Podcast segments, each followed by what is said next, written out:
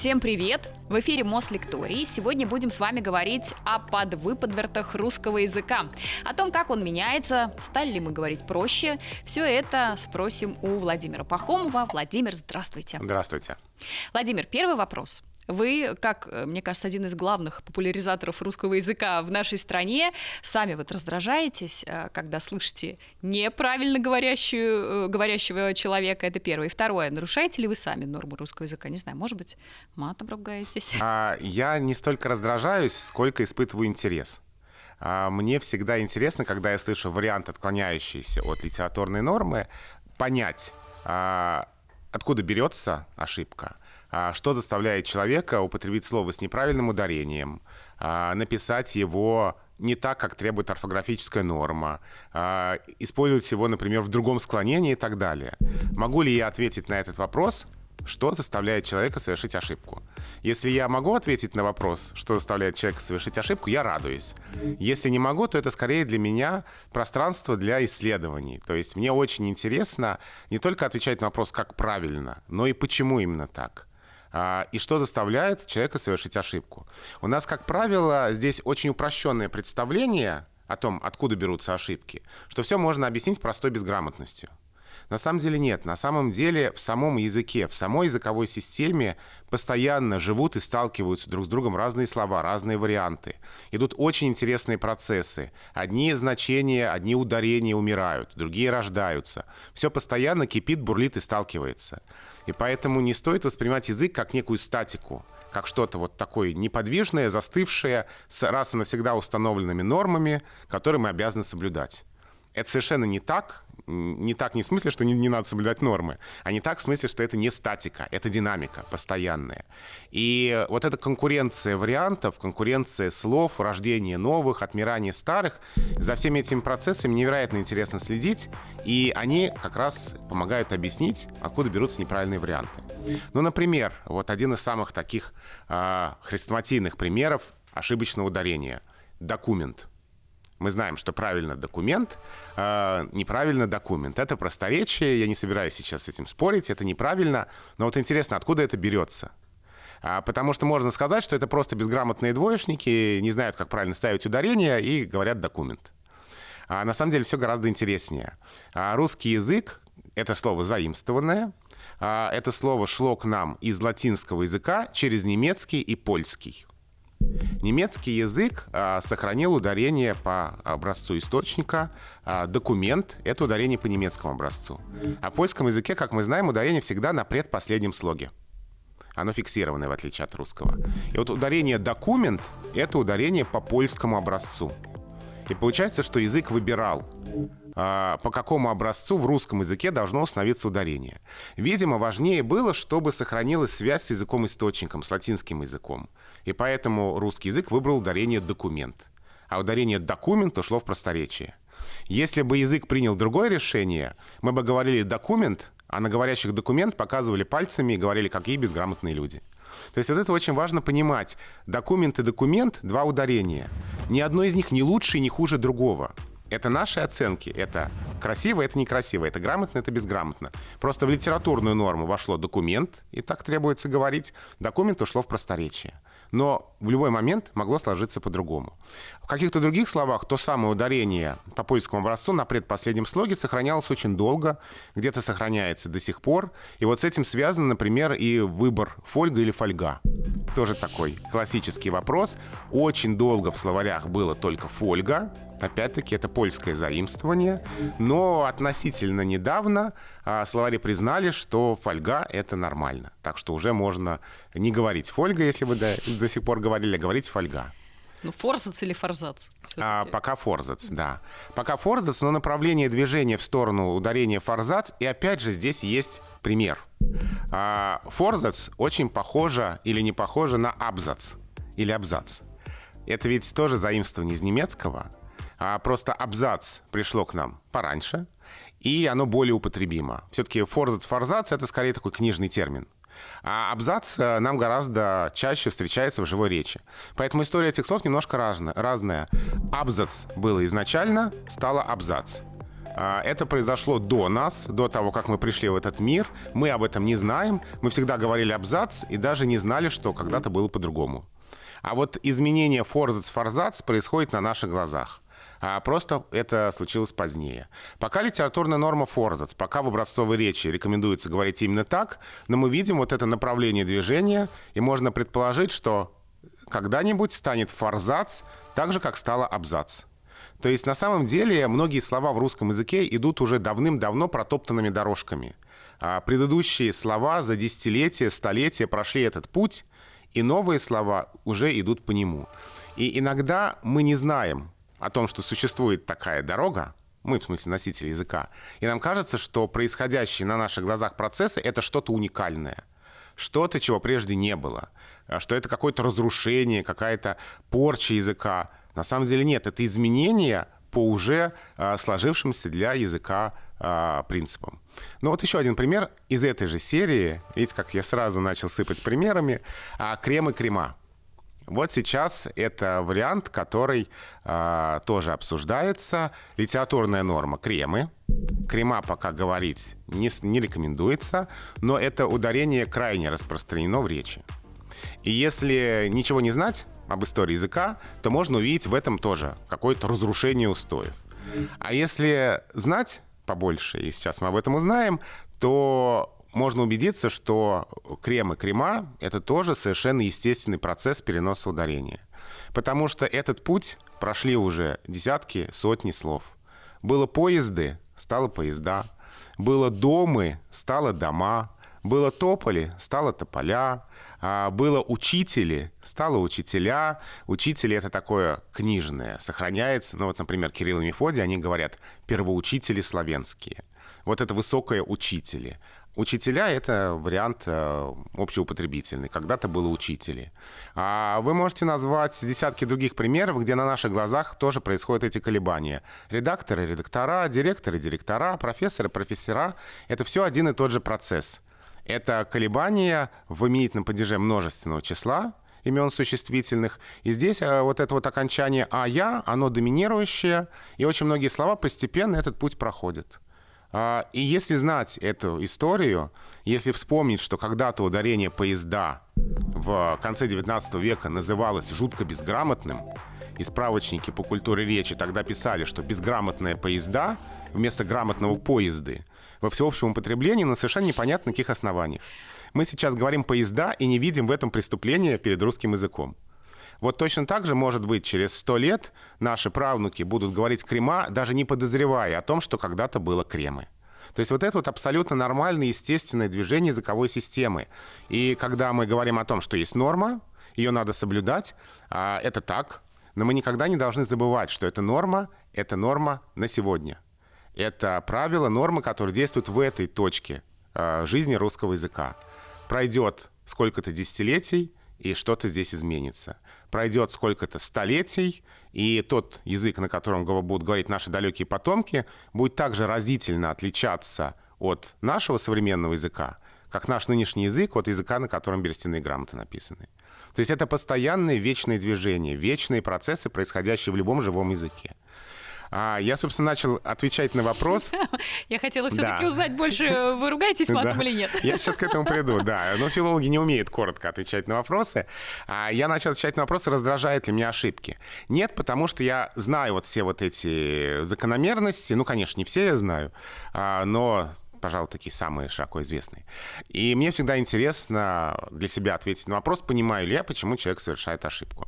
А что касается моей личной речи, а, я, конечно, стараюсь следить за тем, чтобы говорить правильно, а, но здесь, опять же, нужно различать ситуации общения. Если я выступаю публично, а, я, конечно, слежу за каждым словом, за каждым ударением, я максимально включаю самоконтроль, потому что я понимаю, что я рассказываю о русском языке.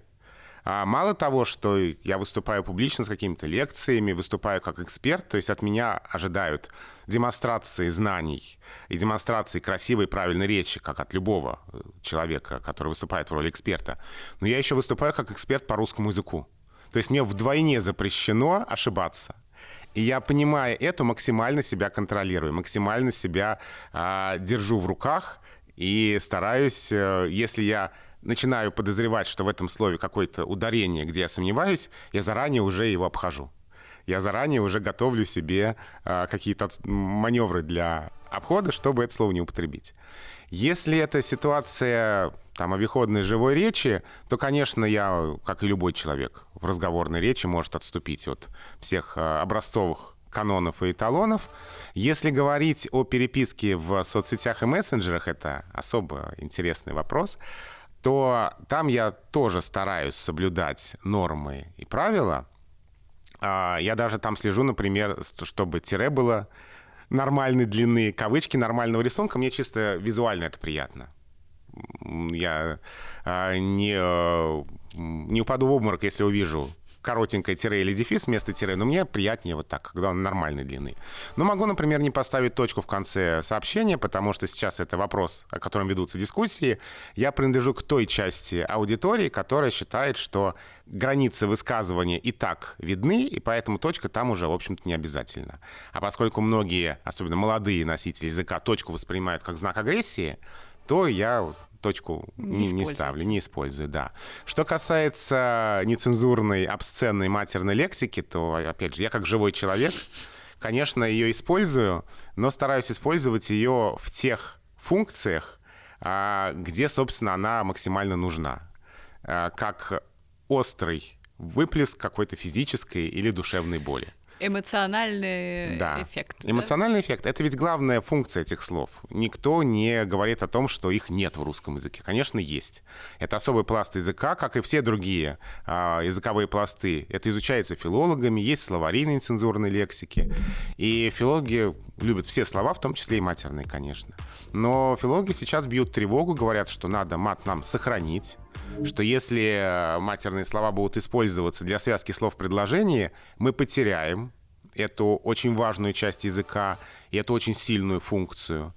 А, и поэтому очень хочется ради мата, ради его сохранения а, всех призвать к тому, чтобы использовать эти слова ограниченно и именно там, где уже не хватает обычных, привычных цензурных слов. Вот я стараюсь использовать в этой роли, когда уже накипело, когда я понимаю, что а, меня не, не воспринимают, не слышат, и нужно как-то вот здесь посильнее высказаться, я эти слова использую, но стараюсь все-таки дозировать.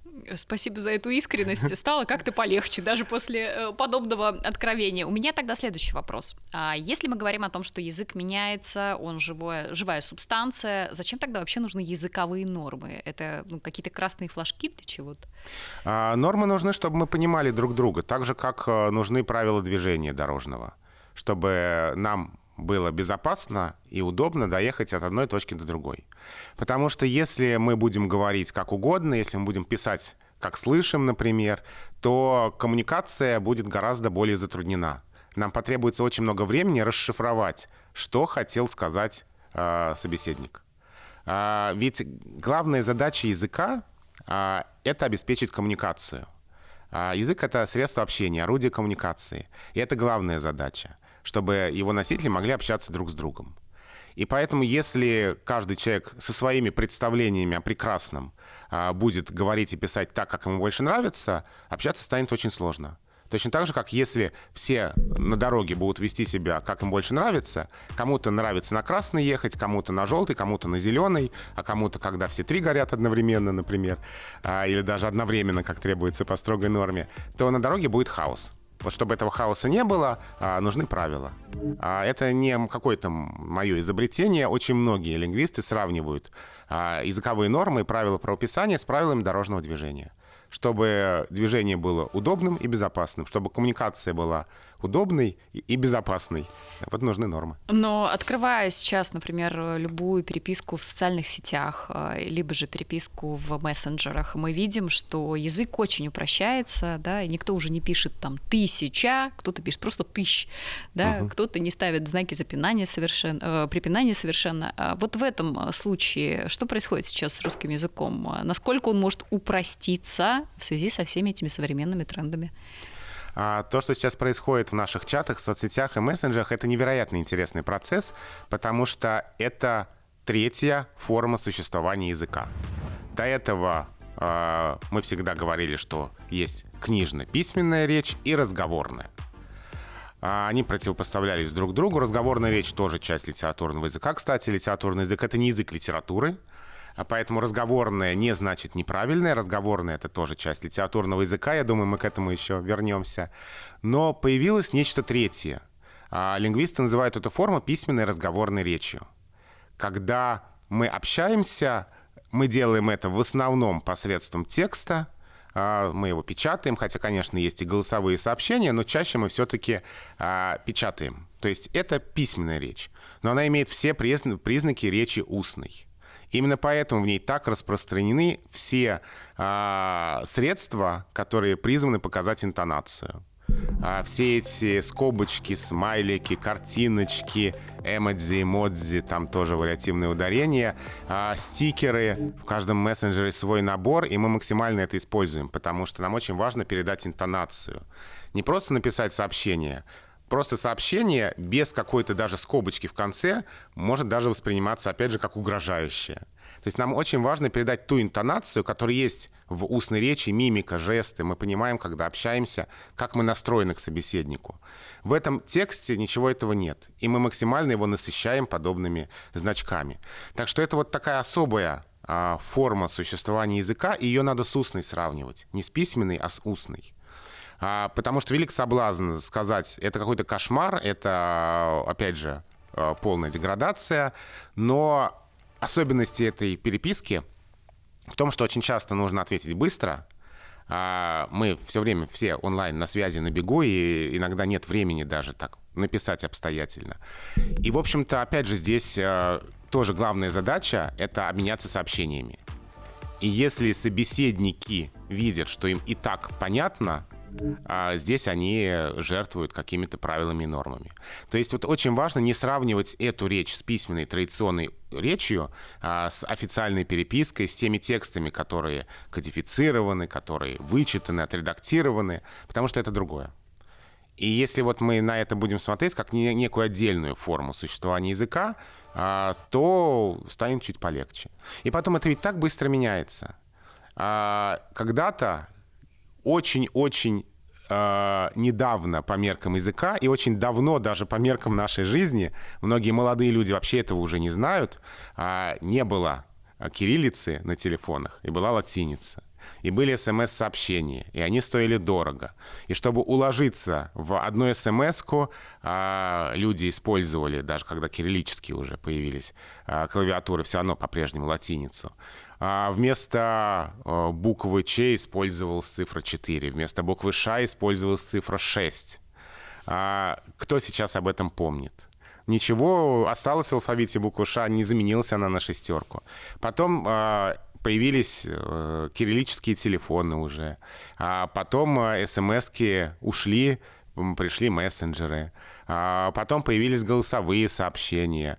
То есть это все настолько быстро, это все в, в границах нашей жизни. Это все настолько быстро меняется, что как-то повредить литературному языку с его многовековыми устоями это вряд ли может. Тут просто важно, наверное, учить э, детей, подростков тому, что это разные области существования языка.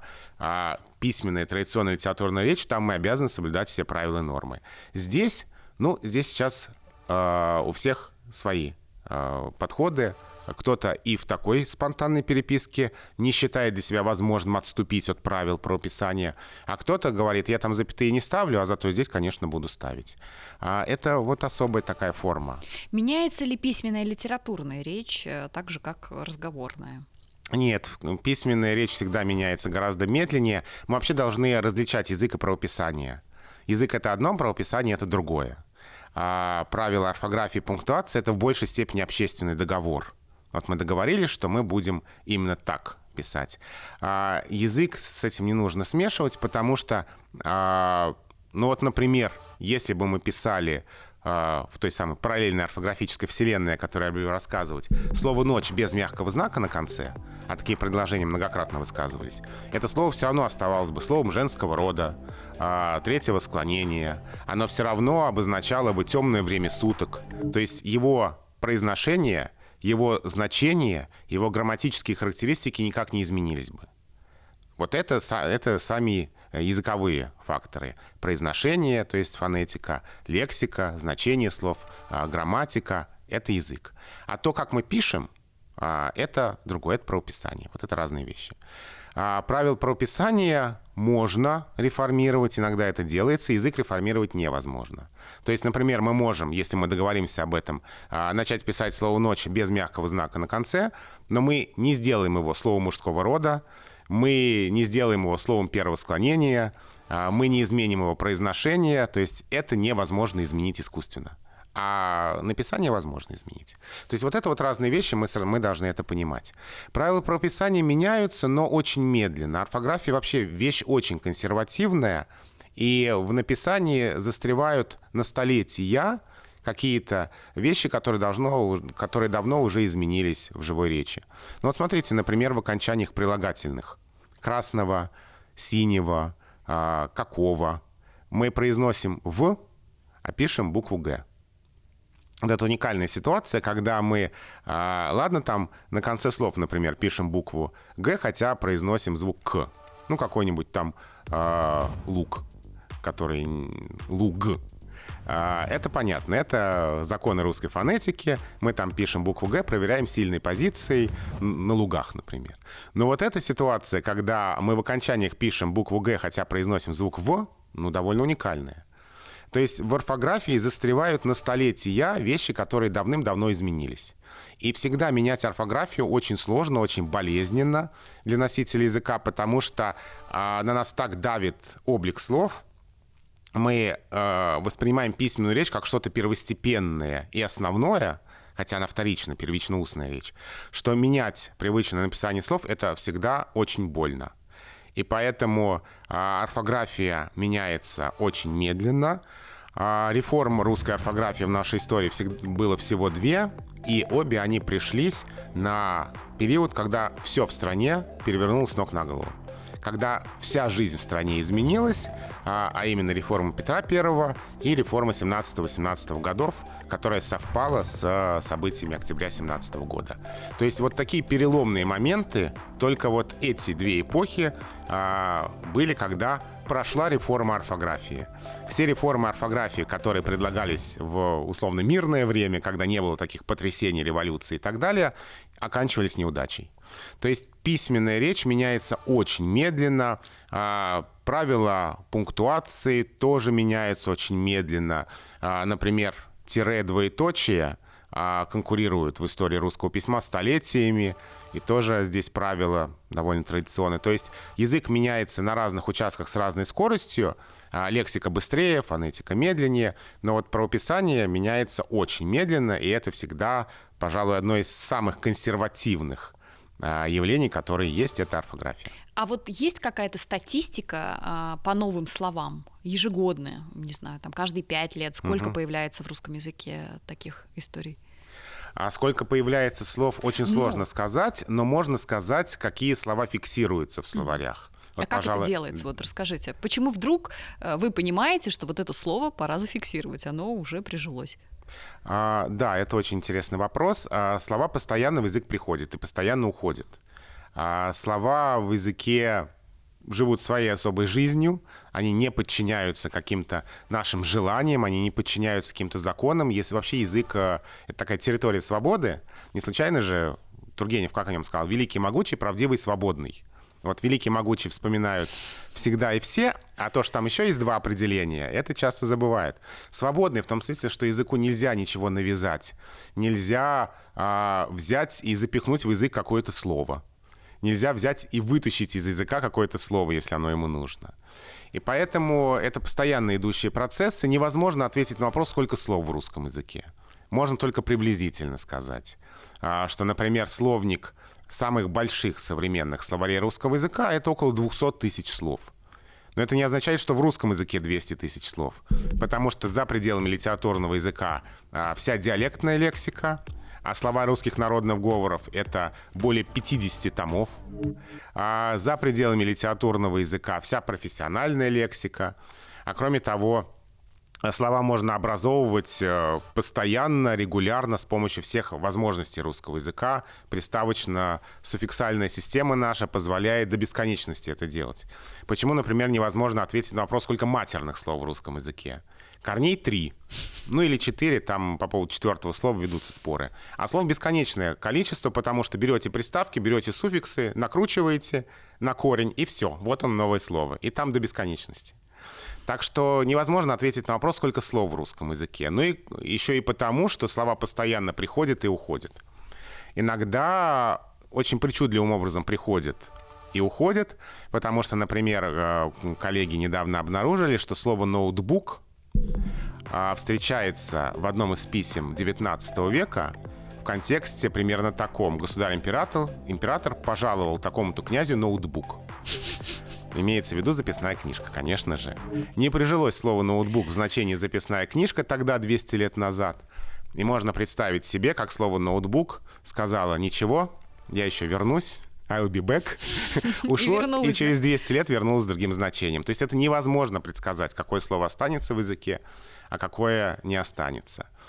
А новые слова приходят в русский язык в довольно большом количестве. Да, в последнее время это в основном заимствование, хотя не только – что-то остается, а, что-то уходит так же быстро, как и пришло. А, появляется колоссальное количество слов оказиональных, слов, связанных с какими-то текущими процессами. Вот очень ярко это было видно, когда был ковид, и когда а, невероятное количество новых слов появлялось, в том числе как элемент языковой игры. Например, было слово «коронавирус», и в том самом знаменитом языке вражды, когда люди спорили, существует он или не существует, это заговор, не заговор, ну и так далее, появилось слово «барановирус». Оно зафиксировано словарем русского языка коронавирусной эпохи. Есть и такой. Лингвисты собрали все эти слова. Вот как его записывать, считать или не считать? Оно появилось, оно ушло, да, кто, кто сейчас его использует. То есть оно было как элемент такой языковой игры, как э, ну, довольно яркое слово, которое использовалось тогда в ожесточенных спорах о природе этого явления. То есть эти слова постоянно появляются и постоянно исчезают. Сейчас бывает, что срок жизни этих слов очень короткий. Ну, буквально, может быть, несколько дней или несколько недель, а, которые люди еще помнят, что такое явление было, потом что-то другое уже произошло, и эти слова забылись. А, так что колоссальное количество слов приходит и уходит. Что делают лингвисты? Конечно, следят за тем, что происходит в языке, стараются и новые слова как-то отмечать, а, ведут специальные а, подсчеты. А, есть а, специальные такие записные книжки, те самые ноутбуки, в том числе в соцсетях. Есть э, группы в разных соцсетях, которые посвящены наблюдению за языком, где э, участники этих групп сами добавляют эти слова. Потом очень интересно, конечно, наблюдать, как там про прошло несколько месяцев, никто уже не помнит, что это за слово и о чем это было. А, но если мы говорим о том, какие слова попадают или не попадают в словари, конечно, не все, что есть в языке, не все, что появляется, попадает в словари. Но если видно, что эти слова становятся фактом русского языка, что они очень нужны говорящим и пишущим, то тогда они попадают в словарь. Вот здесь, пожалуй, один из главных словарных проектов, о котором хочется рассказать, это академический орфографический ресурс «Академос» Института русского языка Российской академии наук. Это электронный словарь, он живой. А он создан на основе печатного русского орфографического словаря. В нем больше 200 тысяч слов, и лингвисты постоянно пополняют его новыми словами. А туда добавляются слова, актуальные для современной речи, и новейшие заимствования, и слова, которые были раньше в других словарях, но вот отсутствовали в этом большом словаре. Ну вот, например, из э, новейших заимствований. В этом году, в 2023, было три слова туда добавлено. Это коптер, почтомат и фото-видеофиксация. Очевидно, что слова все нам нужные. А в 2022 году около 200 новых слов было добавлено в этот словарь. Но среди них, например, абьюзер. Угу. А, понятно, мы сейчас об этом все говорим, об этом явлении. Слово нужное, слово используемое, а слово в словарь было добавлено. Из-за дополнений 2020-2021 года, ну, понятно, там вся ковидная лексика, ковид, антиваксер, да, антипрививочник, актуализировавшаяся, а, зумиться, как такое сниженное слово, а, ну и так далее, но не только эти слова. Появились там Wi-Fi, стендап, джетлаг, вот они новейшие заимствования, которые нам нужны. Но не только, например, когда в 2019 году, 2018-2019 году а, такое явление, как бессмертный полк, стало популярным, а в словаре оно было добавлено. Оно до этого отсутствовало. Моя любимая история связана с добавлением в этот словарь слова «жадина-говядина». А, конечно, слово не новое для русского языка. Конечно, оно в устной речи давным-давно существует, и все мы его с детства помним. Читалочки есть. Такие. Да, жадина, говядина и дальше продолжение, которое везде разное. В зависимости от территории, в да. У кого-то турецкий барабан, у кого-то соленый огурец и там так далее. Да, там есть еще пустая шоколадина, большая шоколадина и так далее. В моем московском детстве это было, конечно, только турецкий барабан, а, но люди, которые родом из других регионов, очень удивляются. Говорят, там, для, для нас только соленый огурец или только пустая шоколадина. В 2019 году вышло в свет исследование Яндекса об этом. Яндекс сделал карту, где, в каком регионе России какое продолжение имеет жадина-говядина. И там вот как раз Москва покрашена таким ярко-фиолетовым цветом, это турецкий барабан, зеленым большая часть России там соленый огурец, но и очень много, там, по розовый цвет, там это вот всякая разная шоколадина, пустая, большая и так далее. Это было невероятно интересно. Об этом тогда написали все СМИ, а, ну, потому что в кое веке вышло понятное лингвистическое исследование, да, которое касается ну, реально каждого, потому что в нашем детстве у всех это было, но с разными продолжениями. Интересно очень, что а, те, кто, например, для, те, для кого жадина говядина, соленый огурец, не знают продолжение фразы жадина говядина, турецкий барабан. И наоборот. То есть это пространство для бесконечного количества разговоров, очень интересных разговоров. Все СМИ об этом написали, и жадина говядина стала фактом письменной речи. До этого она встречалась в устной речи. А тут понятно, что язык публицистики обратил внимание на это сочетание. И оно попало в словарь именно в этот момент, потому что актуализировалось для письменной речи. Что думаете по поводу феминитивов? Мне кажется, они не прижились, э, но, возможно, у вас другое мнение, как у эксперта. А, мне кажется, что здесь немножко искусственно была э, предпринята попытка а, начать какие-то изменения с языка.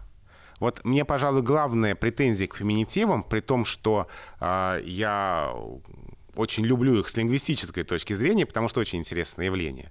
Хотя как носитель языка скорее, а, ну вот меня это, если не раздражает, то царапает. А меня царапает попытка начать какие-то изменения с языка. А потому что вот это довольно распространенная точка зрения, что если мы в языке что-то изменим, то изменится а, что-то в обществе. Но ведь это ровно обратный процесс. Язык — это зеркало, которое отражает то, что происходит в обществе. Если есть желание как-то нормализовать отношения между мужчинами и женщинами, то это нужно начинать не с языка. Оно в языке тогда само изменится. Вот э, какой у меня здесь главный аргумент. А, те, кто активно настаивали на использовании феминитивов, говорили, что а, женщины должны быть представлены в языке, и тогда к ним будет больше уважения, тогда там, не знаю, зарплата выровняется, они будут восприниматься как полноценные э, члены общества. Uh, я надеюсь, что Никого мы не... Да, да, да, все обошли да. все острые углы. Да, но вот uh, мне кажется, что это ровно обратный процесс. Uh, если в обществе вот будет как-то это нормализовано, тогда и язык выработает такую формулу. А когда мы начинаем с языка, чтобы что-то изменить в обществе, мне кажется, это процесс, э, обреченный на неудачу. И с а... феминитивами, на мой взгляд, такая история происходит. А, очень многие носители языка их не принимают, а, и потом это, знаете, еще такая немножко топорная попытка все проблемы решить одним суффиксом. Вот взять любое слово мужского рода и присягнуть ему один единственный суффикс «к». Но ведь в языке так не работает. А, эту сферу обслуживает много суффиксов. И мы знаем такие слова, как певица, актриса, а, поэтесса, ну или принцесса. Поэтесса — разные отношения к этому слову. Принцесса никого не раздражает. А разные суффиксы. Разные суффиксы обслуживают эту сферу называния учительница. Вот суффикс «ниц», суффикс «иц», суффикс «ис», суффикс «ес» и так далее. Их много. То есть, когда русскому языку нужно образовать феминитив, он использует разные суффиксы для того, чтобы э, создать слово. Название лица женского пола. а, в конструировании феминитивов это игнорируется и дается попытка все заменить одним единственным суффиксом. Где-то это нормально, и где-то это работает, там студент-студентка. А где-то, как, например, авторка или актерка или поэтка, это не работает, это а, вызывает отторжение. И поэтому здесь, как мне кажется, опять же, нужно дать языку возможность разобраться самому, а если этот запрос общества будет сформулирован, и он будет един, язык на него обязательно ответит. А сейчас проблема в том, что запросы противоположные. Одним носителям языка важно, чтобы эти слова были, среди них есть и мужчины, и женщины разного возраста, а, разных взглядов. Другим носителям языка важно, чтобы этих слов не было. Среди них тоже есть и мужчины, и женщины разного возраста, разных взглядов. И поэтому вот в ситуации таких противоположных запросов очень сложно ожидать от языка, что он какое-то вот такое решение примет. А в ближайшее время, кажется, не примет. Еще о трендах, точнее, эти тренды озвучивают более старшее поколение, молодежь, э, упрощает все. Они угу. слишком э, скажем так, несложно говорят, ведь русский язык, как вы уже сказали, он могучий, ведь можно же сложно подчиненными предложениями, а они все э, коротко, ясно, понятно подлежащий, скажем, вот э, как э, эксперт в, этой, в эту сторону, что скажете? А, на этот вопрос ответил Корней Чуковский в своей знаменитой книге «Живой как жизнь», которая вышла в 1962 году. Сказано гениально, не убавить, не прибавить. Там такая фраза «Старики всегда воображают, будто их дети особенно и внуки, особенно внуки, уродуют русскую речь. Это вечный такой процесс, а, ведь э, язык не просто меняется, как мы об этом много раз уже сказали сегодня. Язык меняется с каждым новым поколением. Каждое новое поколение немножко меняет русский язык. И, конечно, а, тем, кто принадлежит предыдущим поколениям, это не очень нравится. А вот этот вечный конфликт отцов и детей проявляется и в языке тоже. Но ведь а, те самые бабушки и дедушки, которые считают, что а, их дети а, упрощают язык, сокращают слова и говорят на каком-то неправильном русском языке, в свое время тоже были детьми и подростками. И тоже говорили не так, как их родители. И тоже им прилетали замечания, вы говорите неправильно. А, да, можно поворчать, что сейчас, допустим, а, в речи молодежи есть слово «элка». А, нет, чтобы сказать по-нормальному «электричка» говорят «элка». Что это за безобразие, сокращение, упрощение? А, но ведь слово «электричка», появившееся уже около ста лет назад, это тоже сокращение и упрощение от «электрический поезд». А, одно поколение сократило, им было неудобно говорить длинно. Другое поколение тоже сокращает, им тоже неудобно говорить длинно. Точно такой же процесс. Сейчас а, канцелярка, элитка, а, что там еще есть эти слова, которые вызывают Мобилка. раздражение. А, сто лет назад открытка, зачетка, а до этого 200 лет назад Моросейка, Варварка, Ильинка, Покровка, название московских улиц. Это точно такой же процесс. Об этом замечательно говорил педагог Горнфельд на учительском съезде больше ста лет назад. Он говорил о том, что как бы нас не раздражали такие слова, а мы должны понимать, что этот процесс э, точно такой же. Мы привыкли к названиям московских улиц Моросейка и Покровка.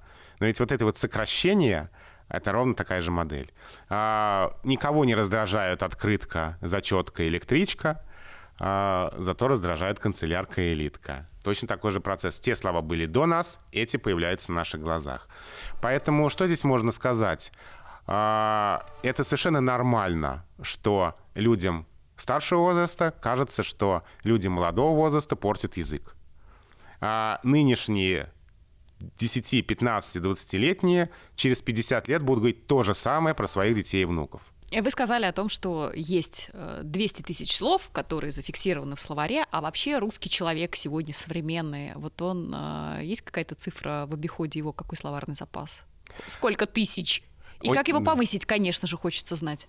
А, на второй вопрос очень простой ответ — читать книги.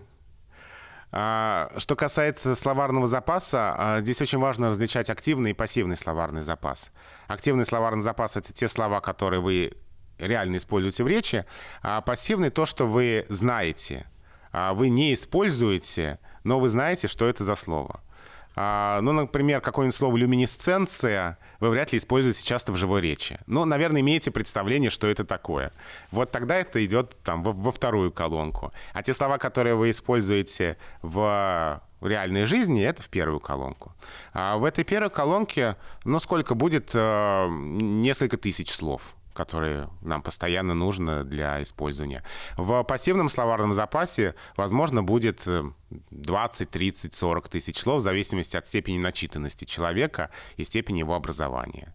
Ну, конечно, никто, ни один человек не знает все 200 тысяч слов, да и даже 100 тысяч слов, да это и не нужно, потому что никто из нас не использует все слова русского языка а, во всех ситуациях общения. Но если говорить о том, а, какой язык, может быть, какой-то вы подберете синоним, был во времена Александра Сергеевича Пушкина, да, угу. и, например, сейчас. А, вот насколько это две разные субстанции? А, конечно, язык Пушкина от э, языка, на котором мы сейчас говорим, отличается. А, отличается не так, как, например, язык XVIII века, потому что Пушкин сделал великое дело, за которое, наверное, сейчас бы его растерзали. А, потому что он а, соединил две стихии. Такую высокую книжную речь а, с русской разговорной обиходной. То есть, наверное, если бы он сделал нечто подобное сейчас, ему бы сказали, что он язык упростил, обеднил, исказил, извратил, насытил иностранными словами и вообще э, черт знает, что такое. А сейчас мы говорим о том, что Пушкин создатель современного русского литературного языка. Именно по потому, что а, вот это сближение высокого книжного языка до пушкинской эпохи с э, живой разговорной стихией русской речи. А, именно поэтому мы сейчас можем читать тексты Пушкина, и, в общем, нам в целом все понятно. Конечно, понятны не все слова, не все значения слов, а, не все формы. Нам нужно а, расшифровывать, что значит э, «они», напоминают нам они, да, напоминают мне они. Что это такое они, они или что это такое? А, какие-то формы уже устарели, какие-то значения не очень понятны, но в общем и целом все понятно.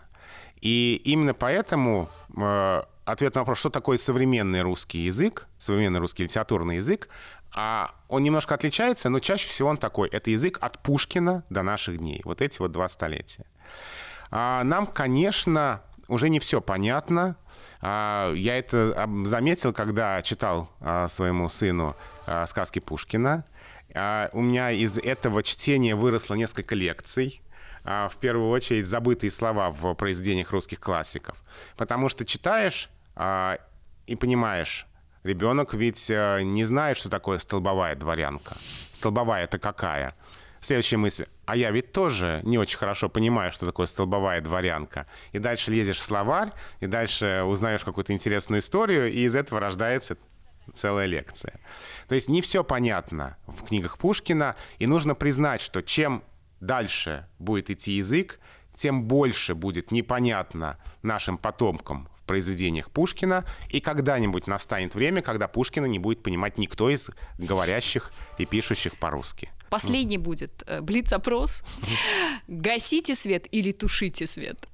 На этот вопрос, наверное, надо в словарь посмотреть ответ. А, кажется, что оба варианта имеют право на существование. Если какая-то стилистическая окраска у слова «гасить», я без словаря не скажу. Угу. Кушать или есть? Ой, здесь столько споров возникает. Это тема отдельного двухчасового разговора, на самом деле.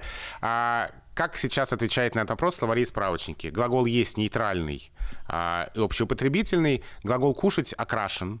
А, его рекомендуется использовать разве что применительно к детям, в речи детей, в устойчивой формуле типа «кушать подано» и так далее. Почему-то он считается приметой такой а, жеманной речи, а, какого-то такого слащавого употребления. Хотя в последнее время с него эти э, характеристики слетают. И все больше людей используют слово «кушать» в обычной речи, не видя в этом никаких проблем. Но вот тянется такой след. А, видимо, нужно еще какое-то время, чтобы глагол «кушать» от этого избавился. Крайний, последний. Последний. Слово «крайний» не рекомендуется использовать в этом значении очень распространено суеверие, что а, будто бы нельзя говорить Последний, потому что действительно больше не будет. Но если в речи людей, чья профессия связана с риском для жизни, это как-то оправдано, потом последний полет, например, э, в речи летчиков, можно понять, почему они там не хотят это словосочетание использовать, то когда э, какой-нибудь офис-менеджер говорит во время нашей крайней встречи, ну это просто уже звучит глупо, и это нарушает норму русского языка. К тому же ведь и у слова «крайний» тоже есть значение, которое не очень хорошее кого-то сделали крайним. То есть возложили на него всю ответственность, сделали виноватым, сделали козлом отпущения. Но, видимо, крайним быть э, не так страшно, как, как, как последним. Нормальное слово «последний», не нужно его бояться. Вообще не нужно бояться использовать слова, если у них есть какие-то другие значения. В русском языке много многозначных слов, это нормально. Это был последний вопрос. Не ешьте на ночь. С вами по-русски говорили Владимир Пахомов и Мария Рыбакова.